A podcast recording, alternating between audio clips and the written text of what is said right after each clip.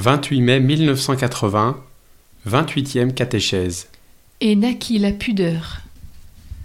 Nous reprenons la lecture des premiers chapitres de la Bible pour comprendre comment, avec le péché originel, l'homme de la concupiscence a pris la place de l'homme de l'innocence originelle.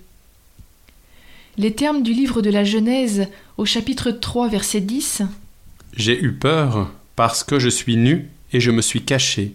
Que nous avons analysé il y a deux semaines font connaître la première expérience de la honte de l'homme devant son Créateur, une honte que l'on pourrait également appeler cosmique. Toutefois, cette honte cosmique, s'il est possible de distinguer ces traits dans la situation totale de l'homme après le péché originel, fait place dans le texte biblique à une autre forme de honte.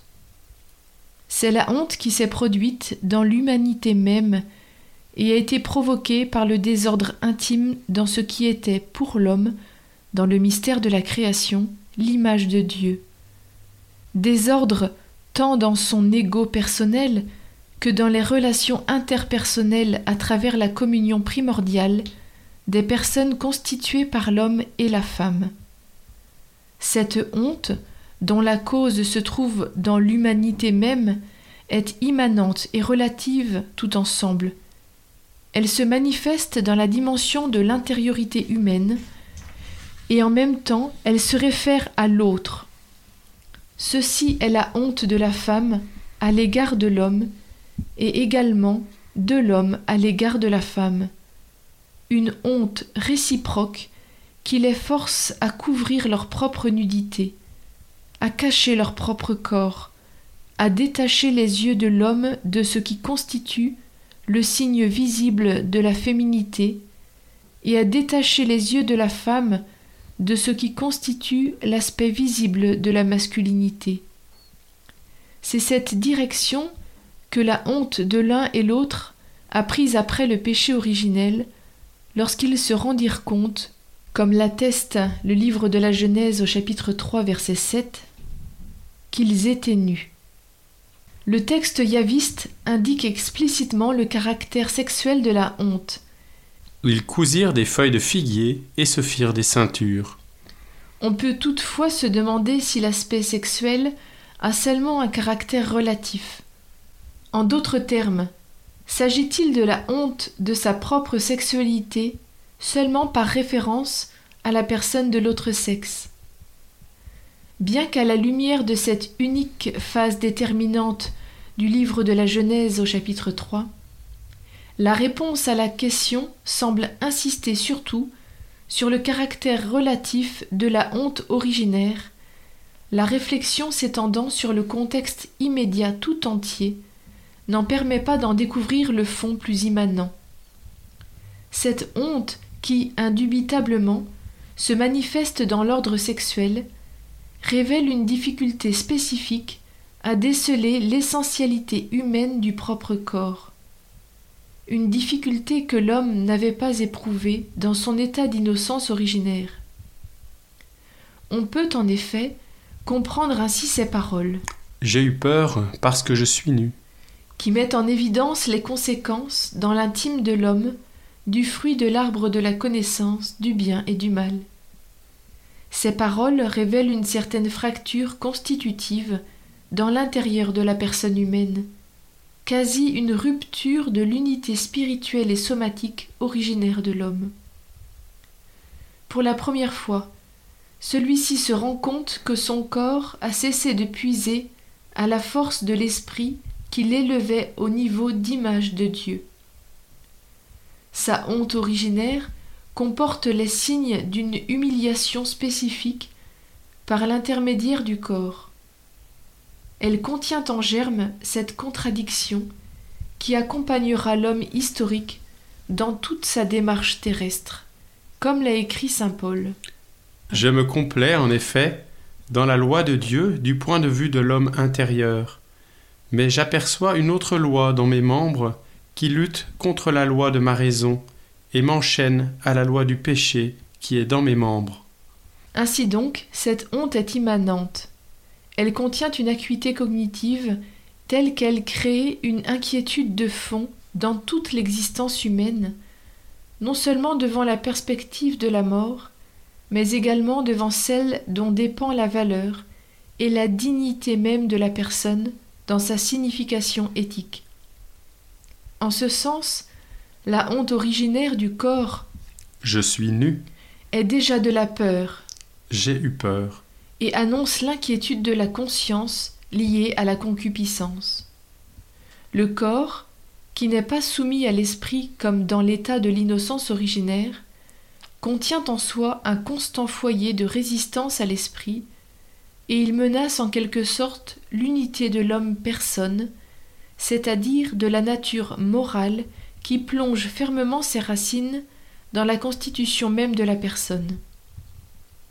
La concupiscence, et particulièrement la concupiscence du corps, est une menace spécifique contre la structure de la possession de soi, de la maîtrise de soi, par lesquelles se forme la personne humaine.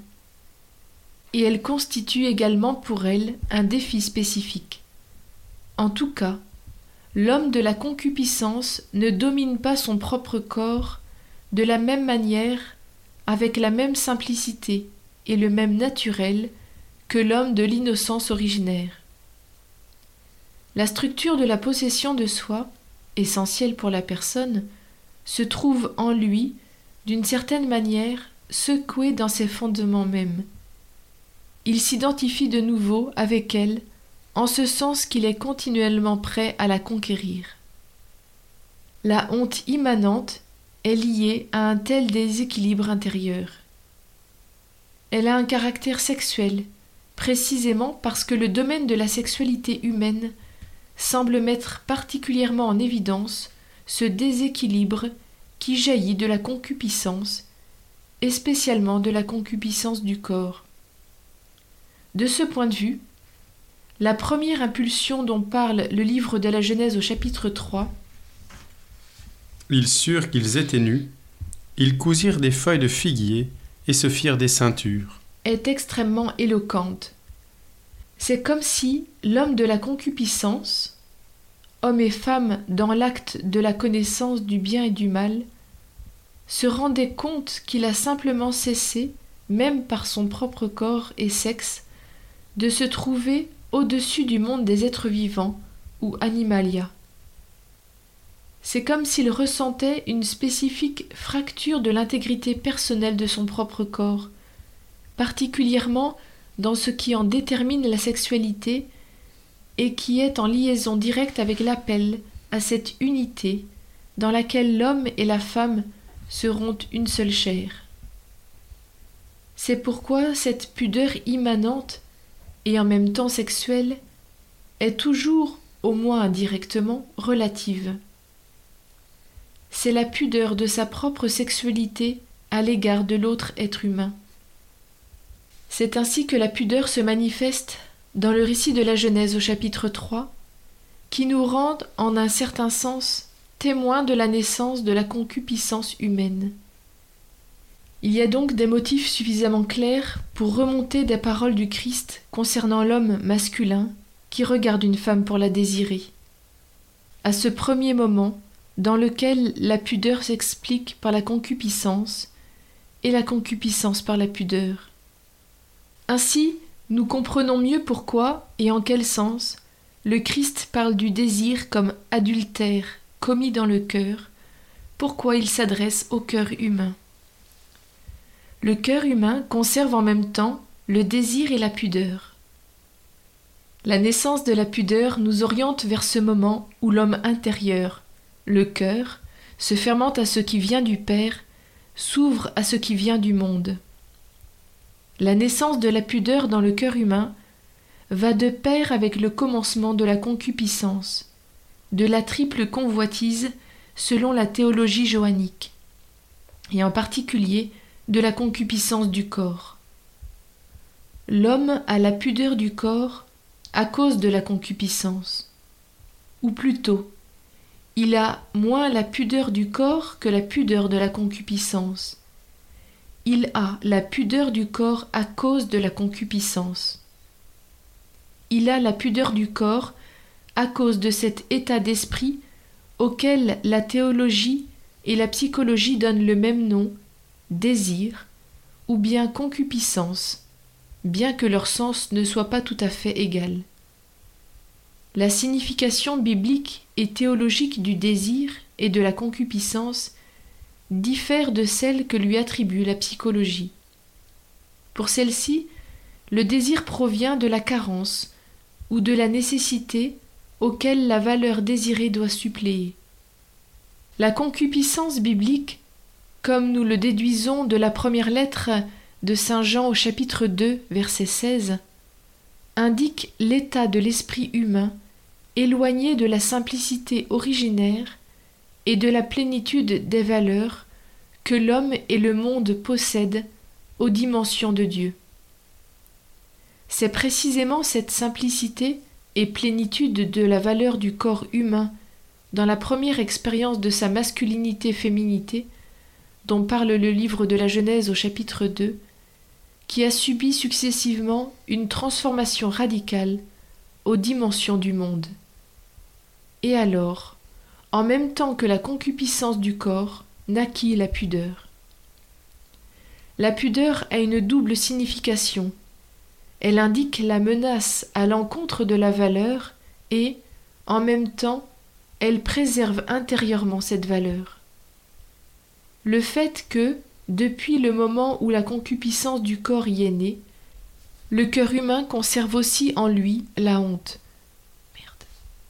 Le fait que, depuis le moment où la concupiscence du corps y est née, le cœur humain conserve aussi en lui la honte, indique que l'on peut et doit y faire appel quand il s'agit de garantir la valeur auquel la concupiscence enlève leur originaire et pleine dimension. Si nous conservons ceci dans l'esprit, nous sommes en mesure de mieux comprendre pourquoi, parlant de la concupiscence, le Christ fait appel au cœur humain.